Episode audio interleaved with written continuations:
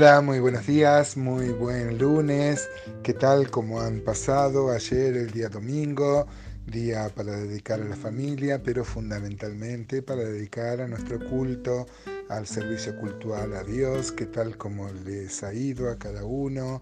Eh, yo soy muy enriquecido con las devoluciones que tengo de estos audios donde muchos de ustedes me cuentan sus experiencias, sus vivencias en la fe.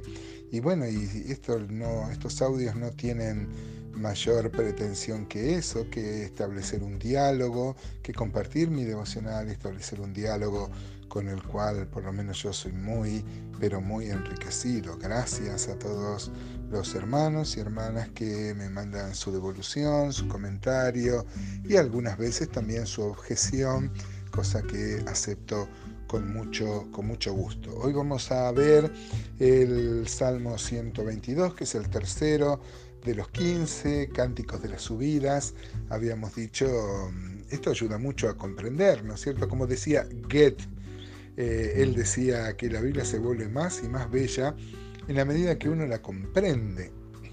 Cuando uno comprende que estos salmos formaban parte del himnario que el pueblo de Israel eh, cantaba cuando subía a Jerusalén en cada una de las tres obligaciones anuales que tenía cada israelita de subir, tanto en Pascua, en Pentecostés, como en la fiesta de las enramadas, en la fiesta de Sukkot, uno este, entiende mejor, ¿no es cierto? Si entiende que estos, estos salmos eran para darse ánimo en esta peregrinación, en esta subida a Jerusalén, para adorar a Dios. Y de manera especial, el Salmo 122 que vemos hoy habla sobre Jerusalén, la ciudad de David, la ciudad amada, una ciudad que es central en la historia bíblica, esta ciudad que aparece ya en el Génesis, donde estaba el rey de Salem, que luego fue propiedad de los jebuseos. ¿Se acuerdan que David va a comprar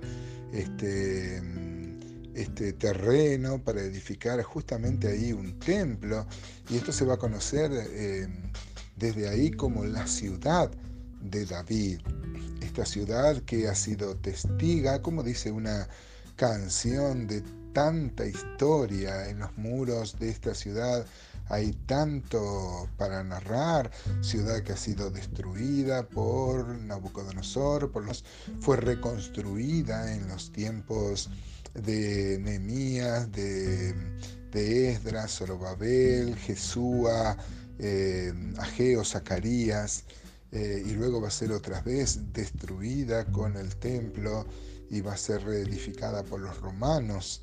Y esa ciudad que va a caminar Jesús y donde Jesús va a morir en el Gólgota, ahí fuera de la ciudad de Jerusalén. Y esta, esta, ciudad de Jerusalén que tiene tanta significación para nosotros, porque también es figura de la, de la iglesia, la morada futura de la iglesia junto con los santos del Antiguo Testamento va a ser la Jerusalén celestial. Así que hacemos bien en ver este salmo como también nuestro peregrinaje hacia esa ciudad celestial que va a ser nuestra morada eterna. Este salmo tiene claramente dos divisiones. Los primeros cinco versículos, el salmista habla de la estima por Jerusalén y los versículos 6 al 9 de la preocupación por su bienestar. Vamos a leer entonces versículo 1, dice eh, de David, eh, da la autoría de David, yo me alegré con los que me decían a la casa de Jehová iremos. Nuestros pies estuvieron dentro, en tus puertas, oh Jerusalén. Jerusalén que se ha edificado como una ciudad que está bien unida entre sí. Y allá subieron las tribus, las tribus de Jehová, conforme al testimonio dado a Israel, para alabar el nombre de Jehová, porque allá están las sillas del juicio, los tronos de la casa de David. Eh, claro, me alegré con los que me decían a la casa de Jehová iremos. Me alegré con los que me decían iremos a adorar a Dios. Este texto podríamos tomarlo como una ley porque eh, tenemos suficiente argumento bíblico para decir que hay un principio bíblico de seleccionar nuestras amistades, como vimos en nuestros salmos este, paralelos a este. Me alegré con los que me decían, a la casa de Jehová iremos, a Jerusalén. Miren hermanos, nosotros estamos en esta vida peregrinando. Vamos hacia la Jerusalén. Y bueno sería entonces buscar em, quienes nos acompañan, eh, que nos animen, gente que em, nos ayude a vivir la fe y no gente que nos aparte de la fe, como hemos hecho énfasis en otros, en otros pasajes. Em, los amigos, no es que lo tenemos que dejar, pero son fuente de misión, son objetivo de alcanzarlos con la oración y con el Evangelio, pero la comunión íntima debe ser con las personas, con los justos, como dice la Escritura. Versículo 6 dice, pedid por la paz de Jerusalén. Sean prosperados los que te aman. Sea la paz dentro de tus muros y el descanso dentro de tus palacios. Por amor de mis hermanos y mis compañeros diré yo, la paz sea contigo. Por amor a la casa de Jehová, nuestro Dios, buscaré tu bien.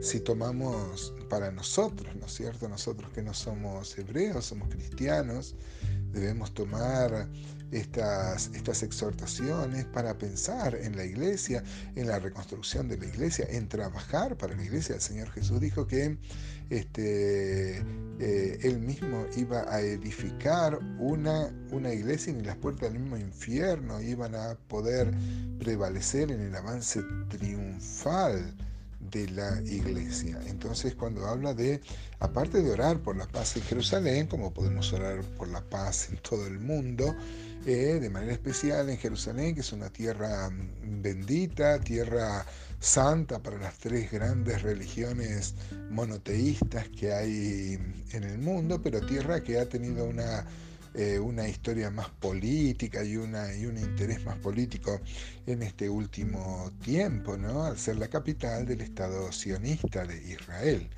Pero acá se, ensalza Jerusalén y nosotros podríamos pensar en nuestro peregrinar hacia nuestra Jerusalén, la Jerusalén celestial, la Jerusalén de arriba, la morada eterna de los justos y mientras tanto trabajar por el bienestar también de Jerusalén, que podríamos pensar en una aplicación devocional, trabajar por el bienestar de la iglesia, servir al Señor. Hay una historia, esta Jerusalén tenía 10 puertas y los hermanos, el grupo al que yo pertenezco, han visto acá un progreso de la historia de la salvación también en la descripción que se hace de Jerusalén y de las 10 puertas. Pero fíjese qué profundo en significación entonces está relacionado con nuestra salvación, con nuestro crecimiento y con nuestro destino eterno. Así que bien hacemos en alegrarnos, en gozarnos, en sabernos peregrinos, extranjeros, claro que sí, de nuestra verdadera patria celestial. Extranjeros acá, pero nosotros miembros de la familia celestial y miembros de nuestra residencia que va a ser eterna.